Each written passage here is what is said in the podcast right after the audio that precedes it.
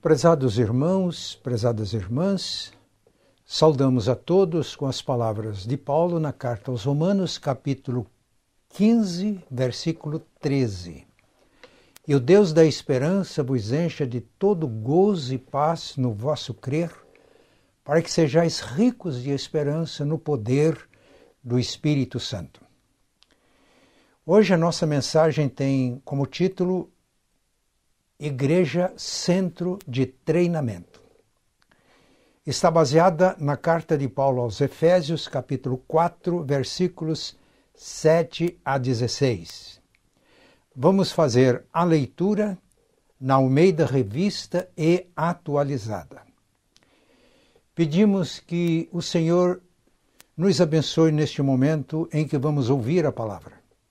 Que o Espírito Santo nos ilumine para que possamos assimilar a palavra e ela se torne alimento para as nossas almas e direção segura para as nossas vidas.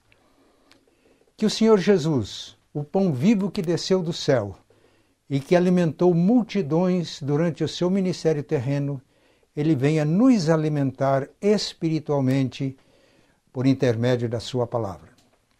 Efésios capítulo 4, versículos 7 a 16. E a graça foi concedida a cada um de nós segundo a proporção do dom de Cristo. Por isso diz: quando ele subiu às alturas, levou cativo o cativeiro e concedeu dons aos homens. Ora, que quer dizer subiu? Senão que também havia descido até às regiões inferiores da terra? Aquele que desceu é também o mesmo que subiu acima de todos os céus para encher todas as coisas. E ele mesmo concedeu uns para apóstolos, outros para profetas, outros para evangelistas e outros para pastores e mestres, com vistas ao aperfeiçoamento dos santos, para o desempenho do seu serviço, para a edificação do corpo de Cristo até que todos cheguemos à unidade da fé e do pleno conhecimento do Filho de Deus, à perfeita varonilidade, à medida da estatura da plenitude de Cristo, para que não mais sejamos como meninos, agitados de um lado para outro e levados ao redor por todo o vento de doutrina, pela artimanha dos homens pela astúcia com que induzem ao erro. Mas, seguindo a verdade em amor, cresçamos em tudo naquele que é a cabeça, Cristo, de quem todo o corpo, bem ajustado e consolidado pelo auxílio de toda junta, segundo a justa cooperação de cada parte, efetua o seu próprio aumento para edificação de si mesmo em amor. Igreja, centro de treinamento. A mensagem da palavra de Deus nos desafia a irmos da imaturidade para a maturidade e da maturidade para uma vida frutífera. O slide que estamos projetando mostra de uma forma gráfica este desafio. Somos desafiados a crescermos, para que sejamos maduros e para que sejamos frutíferos. Numa igreja saudável, sempre haverá pessoas que nasceram de novo, que se converteram há pouco tempo e que estão na infância da vida cristã. Na primeira carta de Paulo, de João, ele se refere aos crentes como filhinhos, jovens e pais. E o ensino de João deixa claro que os filhinhos precisam de crescer para se tornarem jovens, os jovens precisam de crescer para que se tornem pais, porque são os pais que geram filhos e que dão continuidade à espécie humana. Na vida cristã não é diferente. Uma igreja vive, saudável, evangeliza e discipula sempre e sempre a recém-nascidos na vida espiritual que precisam do alimento adequado, do ensino adequado para crescer, se fortalecer como jovens e alcançar a maturidade para que sejam pais, gerem filhos espirituais. Então a igreja é um centro de treinamento constante, permanente, que e neste centro de treinamento os filhinhos se tornam jovens, os jovens se tornam pais, os pais geram novos filhos e o processo continua sempre desde que Jesus comissionou a igreja para a obra missionária até os nossos dias. Vamos então para o nosso texto. Se é um centro de treinamento, nós temos as pessoas que devem ser treinadas, nós temos as pessoas que treinam e vamos ver também qual é o objetivo de todo este trabalho de treinamento numa igreja. Quais são os treinandos? Quais são aqueles que na igreja devem ser treinados? Se voltarmos para o nosso texto, a resposta é essa: todos, sem exceção. E a graça foi concedida a cada um de nós.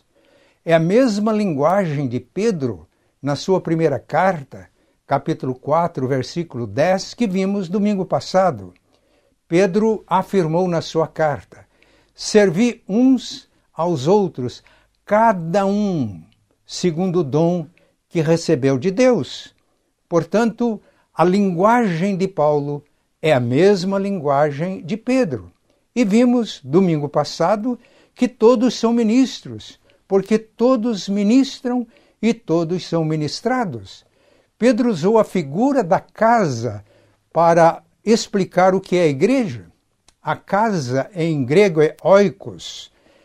E todos nós, todos aqueles que fazem parte da igreja casa de Deus, são oicônomos, isto é, são mordomos, são administradores. Geralmente, numa casa, existe um mordomo, que tira da despensa aquilo que os membros da família precisam para ministrar as necessidades. Mas o que há de singular na igreja é que existe um depósito da multiforme graça de Deus e todos os que participam da igreja são mordomos. Todos tiram da despensa deste depósito da multiforme graça de Deus para servir uns aos outros, de tal maneira que todos servem e todos são servidos, todos são ministros. Paulo aqui ele usa a mesma linguagem, usa a mesma figura, mas a ênfase de Paulo aqui está no dono da casa, que é Cristo. Quando Pedro fez aquela confissão, tu és o Cristo, filho do Deus vivo, Jesus disse para ele: Você é feliz, Simão, filho de Jonas, porque foi o Pai Celestial quem revelou esta verdade a você. E você é Pedro, e sobre esta pedra, isto é, sobre o Cristo, Filho do Deus vivo, edificarei a minha igreja, e as portas do inferno não prevalecerão contra ela. Portanto, a ideia aqui é de Cristo, é Cristo quem edifica a sua igreja. E para edificar a sua igreja, ele dota todos os crentes com o seu dom. Então, como os crentes exercem o seu ministério? Vamos voltar para o nosso texto. O texto diz: na proporção do dom de Cristo. Vamos ler todo o versículo 7. E a graça foi concedida a cada um de nós na proporção do dom de Cristo. E qual é o dom de Cristo para a igreja? O dom de Cristo para a igreja é o Espírito Santo. O dom do Pai para o mundo é o Filho, é Jesus Cristo. Porque Deus amou o mundo de tal maneira que deu o seu Filho unigênito, para que todo que nele crê não pereça, mas tenha vida eterna. Agora, o dom daqueles que creem em Cristo e recebem a vida eterna, o dom de Jesus, o presente de Jesus para o crente é o Espírito Santo. Foi isso que nós vimos quando estudamos Atos capítulo 2. Pedro estava explicando como apóstolo o que tinha acontecido no dia de Pentecoste. E ele focalizou Cristo, ele centralizou Cristo, o ministério de Jesus, a morte de Jesus, a ressurreição de Jesus, a ascensão de Jesus, a glorificação de Jesus. Em Atos 2:33 ele diz: Exaltado, pois, à direita de Deus, Jesus, Cristo, o Filho do Deus vivo, depois do ministério, da morte, da ressurreição, da ascensão, foi glorificado e glorificado à direita do Pai, tendo recebido a promessa, derramou, deu isso que vocês veem e ouvem. Então, o dom de Jesus para os que creem para a igreja é o Espírito Santo. Quando lemos em, na primeira carta de Paulo aos Coríntios, capítulo 6, versículos 19 e 20, a palavra de Deus afirma que o nosso corpo é templo do Espírito Santo. Ele é o presente de Cristo e ele mora em nós. Jesus mora em nós através do seu Espírito. E quando lemos na primeira carta de Paulo aos Coríntios, capítulo 3, versículos 16 e 17, a comunhão dos crentes, a igreja, é templo do Espírito Santo. Paulo diz: ou vocês não sabem que vocês, referindo-se a todos os crentes de Corinto, vocês são templo do Espírito Santo? Se alguém destruir o templo do Espírito, o santuário do Espírito, Deus o destruirá, porque o santuário do Espírito, o templo do Espírito que são vocês, é sagrado. Portanto, o dom de Jesus para o crente é o Espírito Santo. O Espírito Santo habita no coração do crente e habita na comunhão dos crentes. E o Espírito Santo que habita no nosso coração e habita na comunhão dos crentes, ele se manifesta. E a manifestação do Espírito são os dons espirituais. Falando sobre os dons espirituais, primeira carta aos Coríntios, capítulo 12, versículo 7, Paulo diz: a manifestação do Espírito é concedida a cada um visando um fim proveitoso. Portanto, o Espírito Santo mora no coração de cada crente, na comunhão, e ele se manifesta através do exercício dos dons espirituais. Isso tudo é feito na proporção do dom de Cristo. Como poderíamos ilustrar isso? Todos nós temos é, eletrodomésticos. São aparelhos que funcionam. Todos eles estão ligados na mesma rede, na mesma fonte de energia elétrica, mas cada um funciona de acordo com a capacidade que precisa para realizar aquela função específica.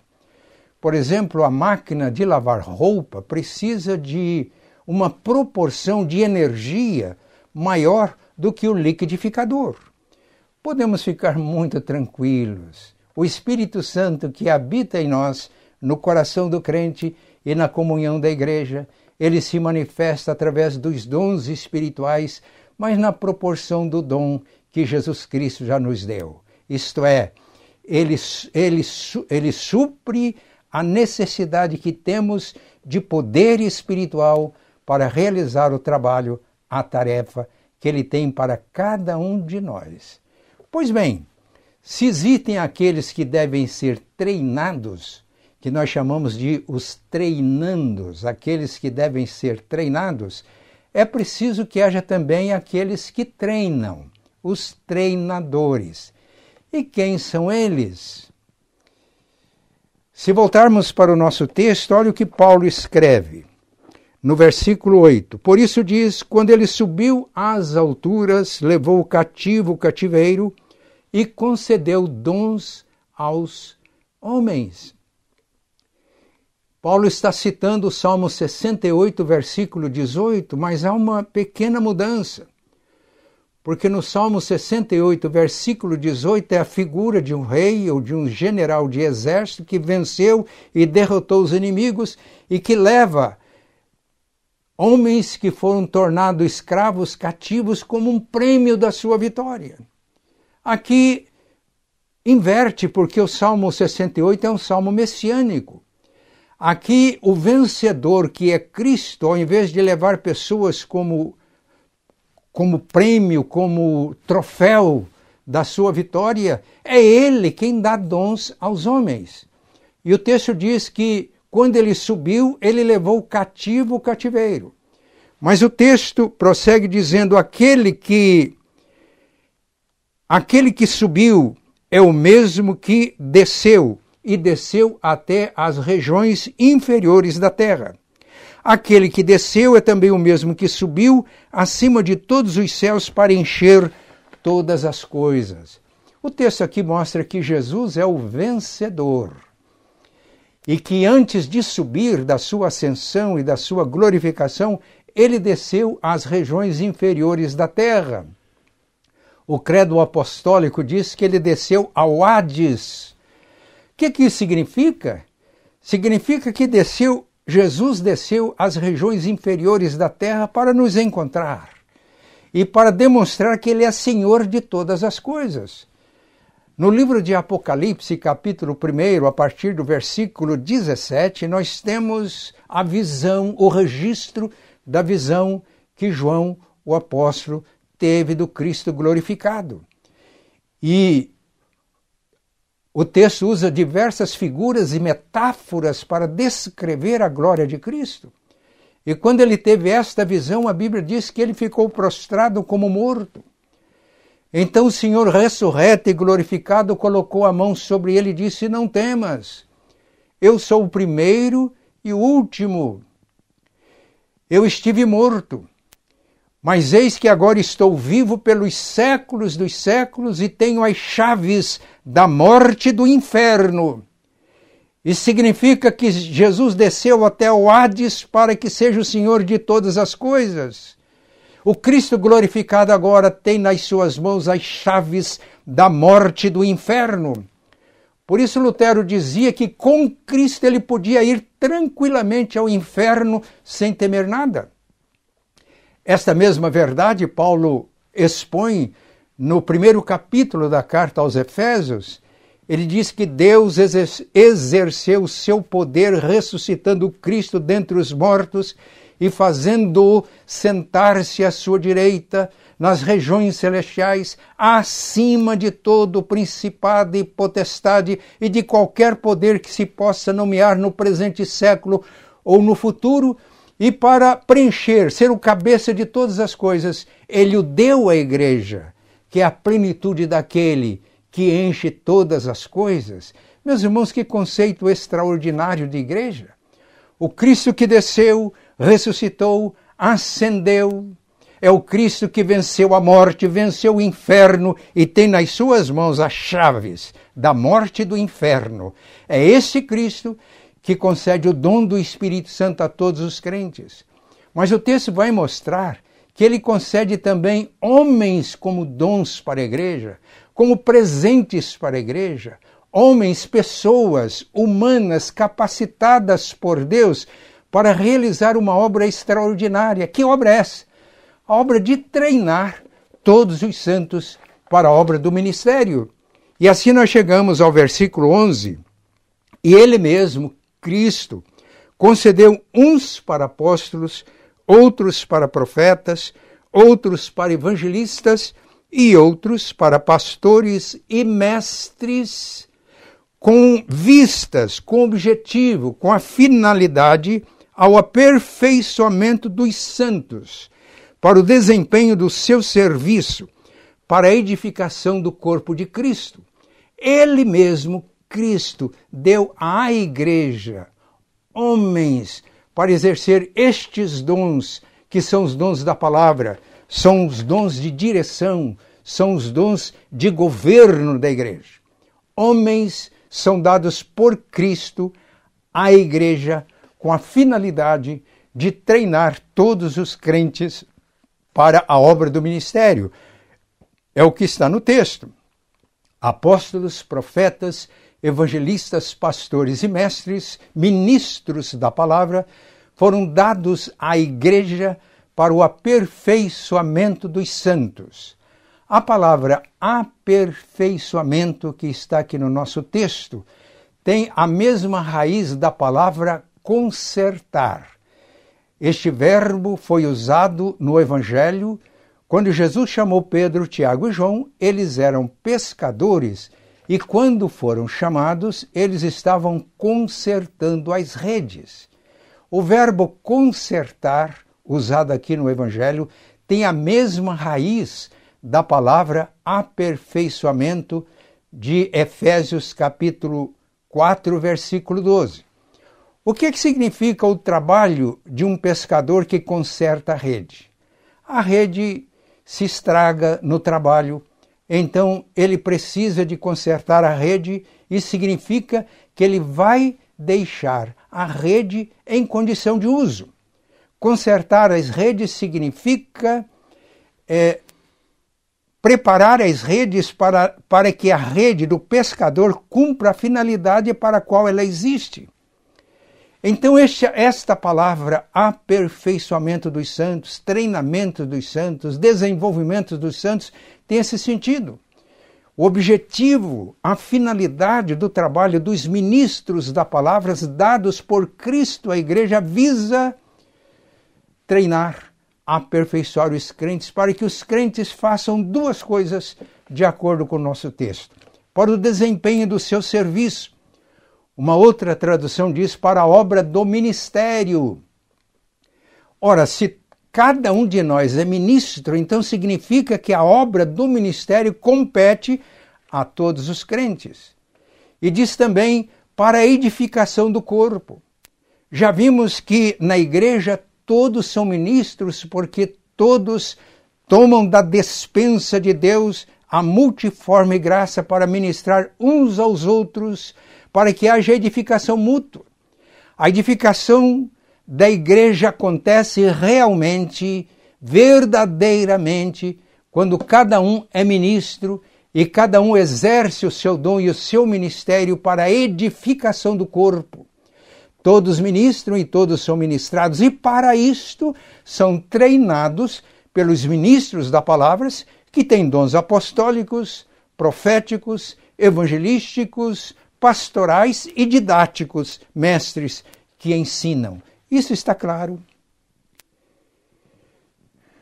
Os efésios sabiam muito bem o que isso significava, porque Paulo foi o homem que Deus deu à igreja de Éfeso para a edificação da igreja de Éfeso. Então convido os irmãos a verem comigo no livro de Atos dos Apóstolos, capítulo 19. Aconteceu que, estando Apolo em Corinto, Paulo, tendo passado pelas regiões mais altas, chegou a Éfeso e, achando ali alguns discípulos, então a igreja de Éfeso, nas suas origens, tinha apenas alguns discípulos. Perguntou-lhes: Recebestes porventura o Espírito Santo quando crestes? Ao que lhe responderam: pelo contrário, nem mesmo ouvimos que existe o Espírito Santo. Bem, Paulo, Apolo estava ministrando para esses discípulos lá em Éfeso, mas era necessário lançar a base apostólica. Então Paulo perguntou: Em que, pois, fostes batizados? Responderam: No batismo de João.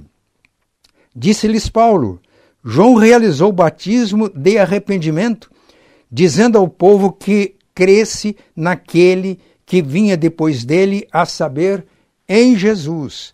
Eles, tendo ouvido isto, foram batizados em nome do Senhor Jesus e, impondo-lhes Paulo as mãos, veio sobre eles o Espírito Santo e tanto falavam em línguas como profetizavam. Eram, ao todo, uns doze homens. Foi assim que começou a igreja de Éfeso. A igreja que agora está recebendo a carta do apóstolo.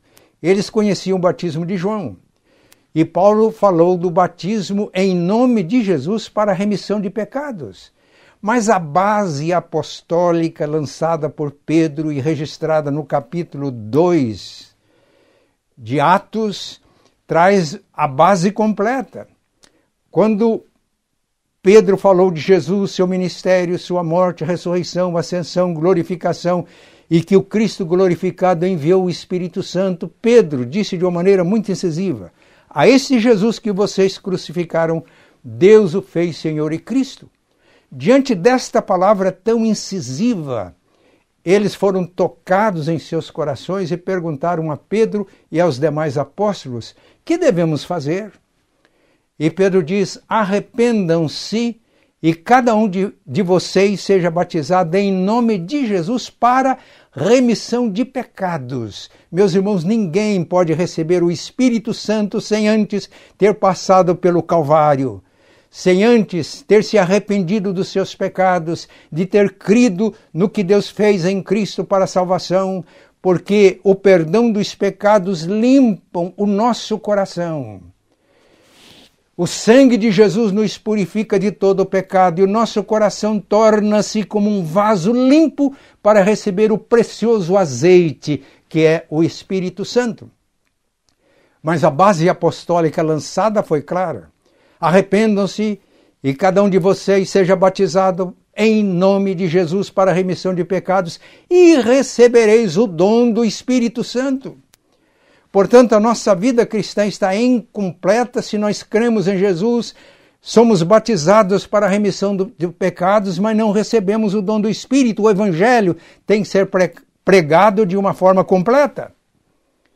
Porque Cristo morreu para nossa reconciliação com o Pai, mas o Espírito Santo foi derramado para que a vida de Jesus seja derramada nos nossos corações, através do Espírito Santo.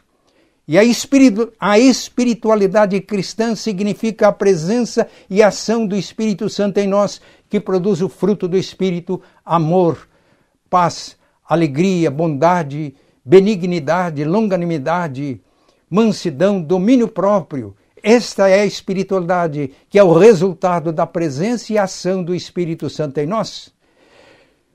Mas além disso, o Espírito vai se manifestar através dos dons para edificar o corpo de Cristo. Então, os Efésios, quando ouvem Paulo, leem a carta de Paulo, se lembram da própria experiência deles. E vamos ver o que aconteceu.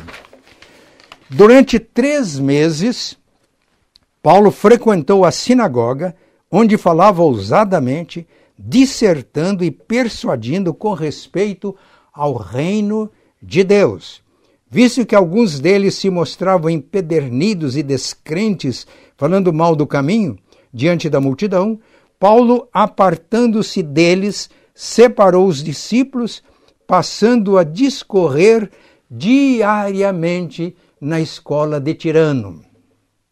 Durou isso por espaço de dois anos, dando ensejo, oportunidade, a que todos os habitantes da Ásia ouvissem a palavra do Senhor tanto judeus como gregos. Meus irmãos, que coisa extraordinária!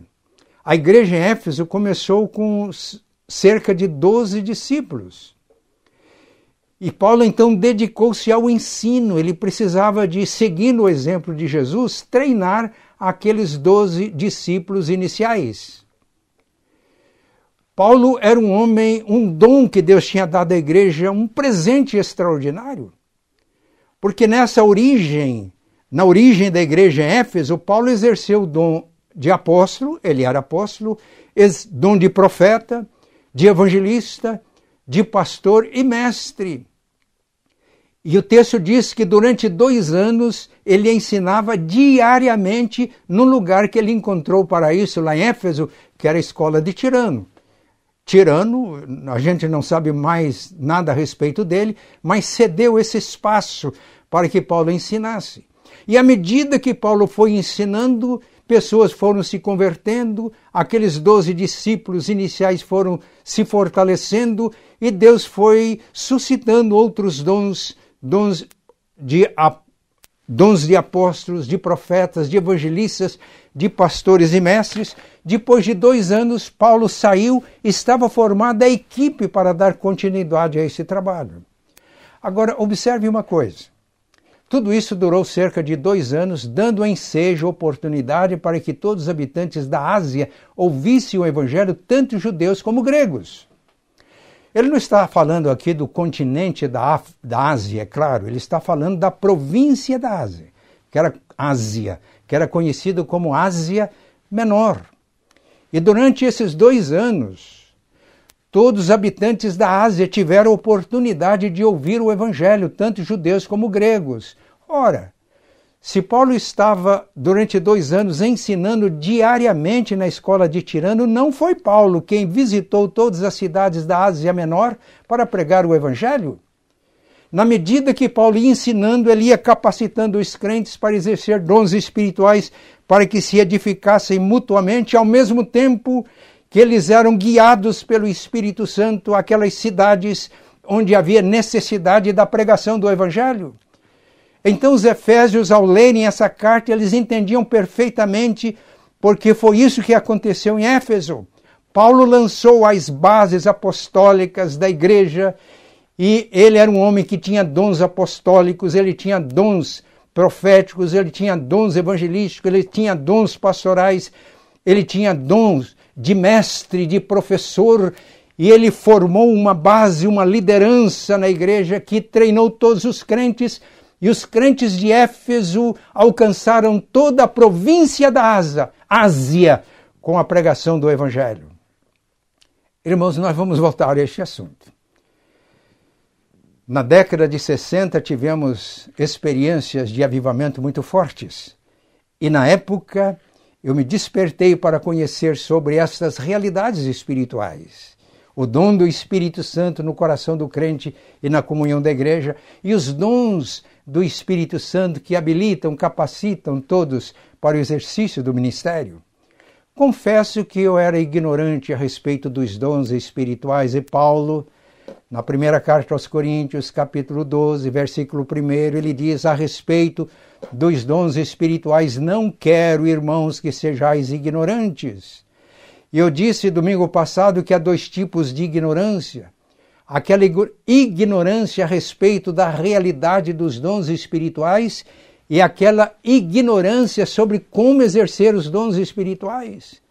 A minha ignorância era a respeito da realidade dos dons, apesar de toda a formação muito boa que eu tive na minha família, na minha igreja. Apesar do curso de teologia que eu tinha feito, mas eu era ignorante quanto à realidade dos dons. E, meus irmãos, essa é uma descoberta extraordinária. Eu orava para que Deus me iluminasse, para que Deus me ajudasse. E aí caiu nas minhas mãos, até hoje não me lembro como, dois livros de Donald G., um teólogo inglês. O primeiro livro, Dons do Ministério de Cristo, e ele estuda estes dons de Efésios 4:11. Ele mostra que esses dons são dons do ministério de Cristo, são dons de Cristo para a igreja, para que a igreja seja treinada, seja orientada e aí os dons do Espírito Santo se manifestem em todos para edificação mútua e para a realização da obra do ministério no mundo. O outro livro, Dons do Espírito Santo. Vamos voltar ao assunto. Nós vamos ministrar um curso sobre dons espirituais, porque dons do ministério de Cristo e dons espirituais, porque isso é fundamental para o desenvolvimento da vida espiritual da igreja e para que a igreja possa cumprir a sua missão. Mas já vimos que todos os crentes são treinados e são treinados por estes ministros da palavra que são dons que Cristo dá à igreja com esta finalidade. Mas qual é o objetivo deste treinamento? O objetivo é a maturidade de todos. Vamos ver como Paulo continua é, nos versículos 13. Vamos ler o 12. Com vistas ao aperfeiçoamento dos santos, para o desempenho do seu serviço, para a edificação do corpo de Cristo, até que todos cheguemos à unidade da fé e do pleno conhecimento do Filho de Deus, à perfeita varonilidade, à medida da estatura, da plenitude de Cristo. Meus irmãos, o objetivo é crescimento, o objetivo é maturidade. E qual é a medida, qual é o paradigma? A estatura da plenitude de Cristo. Quando alcançamos a estatura da plenitude de Cristo, meus irmãos, este alvo mostra que quanto mais um crente cresce, mais necessidade ele sente de crescer. Quanto mais um crente conhece a Cristo, mais necessidade ele sente de conhecer a Cristo. Quanto mais o crente torna-se maduro, maior necessidade ele sente de maturidade. Que coisa impressionante e extraordinária. Isso faz com que nenhum crente diga: Olha, eu já sei tudo. Olha, não preciso mais de estudar esse assunto, eu tiro de letra tudo. Ledo, engano, orgulho, vaidade, pretensão. Quanto mais conhecemos, mais necessidade sentimos de conhecer. Quanto mais crescemos em Cristo, mais necessidade temos de crescer. Eu tenho aprendido alguma coisa que tem sido muito bom para mim. Eu tenho aprendido que se eu parar de aprender, eu fico velho. E como eu não quero ficar velho, eu estou com a minha mente e meu coração sempre aberto para aprender. E eu quero desafiar as minhas ovelhas a ter essa atitude, porque o paradigma, porque a medida é a plenitude da estatura de Cristo. E esta maturidade leva à firmeza. Olha o versículo seguinte: para que não mais sejamos como meninos, agitados de um lado para outro e levados ao redor por todo o vento de doutrina, pela artimanha dos homens, pelas astúcias com que induzem ao erro. Crentes maduros são firmes. O que confia no Senhor é como um monte de Sião que não se abala, não é levado ao redor por ventos de doutrina, por artimanha de pessoas que com astúcia induzem ao erro e levam os crentes imaturos para seitas e crentes vão para cá e vão para lá. Eu sempre digo que existe uma igreja militante, aquela igreja está militando pelo Evangelho. Existe uma igreja triunfante, isto é, aqueles que no passado, no presente e no futuro servem a Cristo e são vitoriosos na glória. Mas hoje em dia existe uma igreja muito grande, ela chama de igreja flutuante, composta desses crentes imaturos que vão para cá e vão para lá, guiados e levados por todo o vento de doutrina. Como Deus pode contar com pessoas assim que não se enraizam, que não amadurece, que não tem a firmeza do Monte Sião? Esse é o objetivo de os crentes serem treinados para que se tornem maduros e, sendo maduros, tenham firmeza. Por fim, para que cresçam. Olha o que está escrito nos versículos 15 e 16. Mas seguindo a verdade em amor, cresçamos em tudo naquele que é a cabeça, Cristo, e vamos crescer de uma maneira harmoniosa, cada parte do corpo encontrando seu espaço, exercendo a sua função para que todo o corpo cresça, toda a igreja cresça, de quem todo o corpo, bem ajustado e consolidado pelo auxílio de toda a junta, segundo a justa cooperação de cada parte, efetua o seu próprio aumento para edificação de si mesmo em amor. E quando temos os crentes maduros, os crentes multiplicam, porque não são mais crianças, já passaram também a fase da juventude, agora a maturidade. E uma pessoa madura pode gerar filhos e cuidar dos filhos que gerou.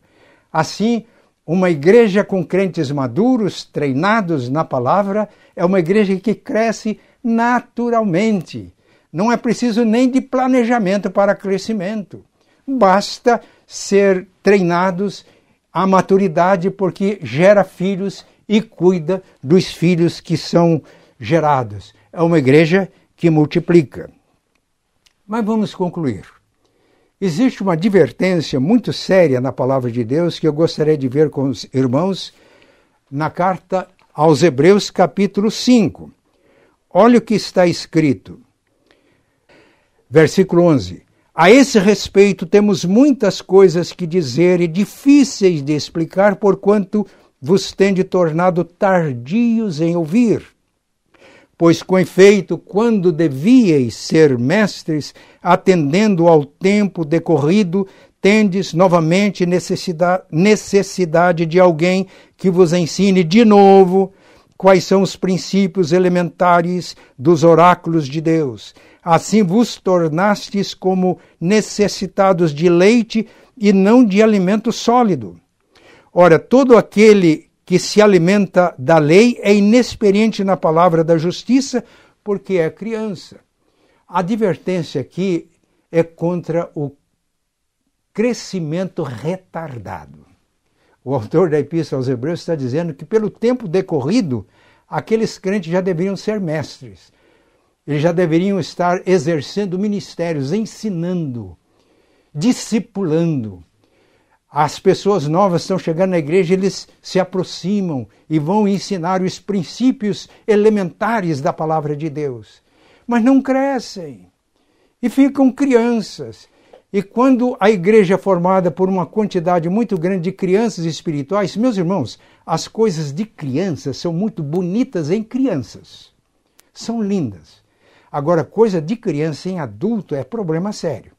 As crianças são imaturas e geralmente as crianças brigam.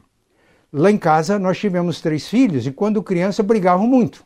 A gente viajava num Fusca, eles iam atrás, o mais velho gostava de ficar mexendo com os demais e começava aquela brigueira lá atrás. Eu tinha que parar o carro e resolver o problema. Mas hoje, quando se encontram, não brigam mais. Eles se lembram de todas as experiências que vivemos juntos, cantam, gostam muito de cantar. Por quê? Porque eles amadureceram. Meus irmãos, quando tem brigas na igreja, disputa na igreja, é sinal de que existe um, cre um crescimento retardado na igreja. Porque quando amadurecemos, nós não estamos preocupados com coisas menores, nós estamos preocupados com o reino de Deus e os valores do reino de Deus. Mas veja o que a Epístola aos Hebreus diz a seguir, versículo 14.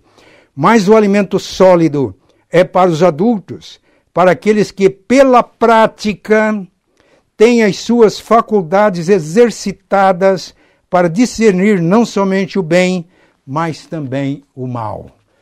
Aqui a necessidade é não apenas de ensino formal, mas também de praticarmos o que ensinamos e aprendemos para que, pela prática, as nossas faculdades sejam exercitadas para discernir não somente o bem, mas também o mal e exercermos o ministério na edificação de uns aos outros e todos edificados e fortalecidos, cumprimos a nossa missão no mundo como a igreja de Éfeso. Durante dois anos, Paulo ensinou diariamente. Os crentes amadureceram e não apenas se edificaram mutuamente, mas alcançaram toda a província da Ásia com a pregação do Evangelho. Convido os irmãos a sonharem comigo. Os, são, os que são velhos sonham comigo, porque a Bíblia diz que os velhos sonham. Os que são jovens, abram o coração e a mente para terem visões de Deus. Vamos sonhar com uma igreja que se edifica mutuamente, uma igreja que seja forte e fortalecida interiormente, ela possa impactar Curitiba, o Paraná, o Brasil e alcançarmos até as regiões mais distantes com a pregação do Evangelho. Que Deus nos ajude.